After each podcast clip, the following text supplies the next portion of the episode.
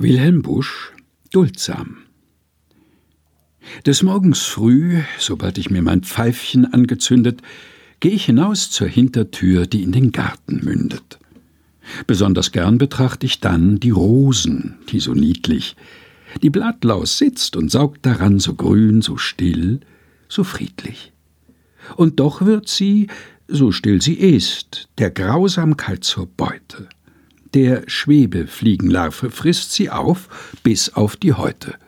Schlupp, Wespchen, flink und klimperklein, so sehr die Laus sich sträube, sie legen doch ihr Ei hinein, noch bei lebendigem Leibe. Sie aber sorgt nicht nur mit Fleiß durch Eier für Vermehrung. Sie kriegt auch Junge hundertweis als weitere Bescherung. Sie nährt sich an dem jungen Schaff der Rosen, ehe sie welken. Ameisen kommen ihr den Saft sanft streichelnd abzumelken.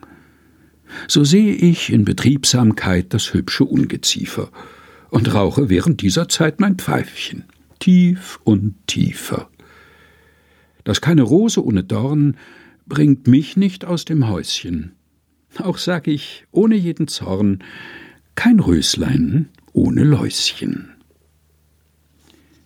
Wilhelm Busch Duldsam gelesen von Helga Heinold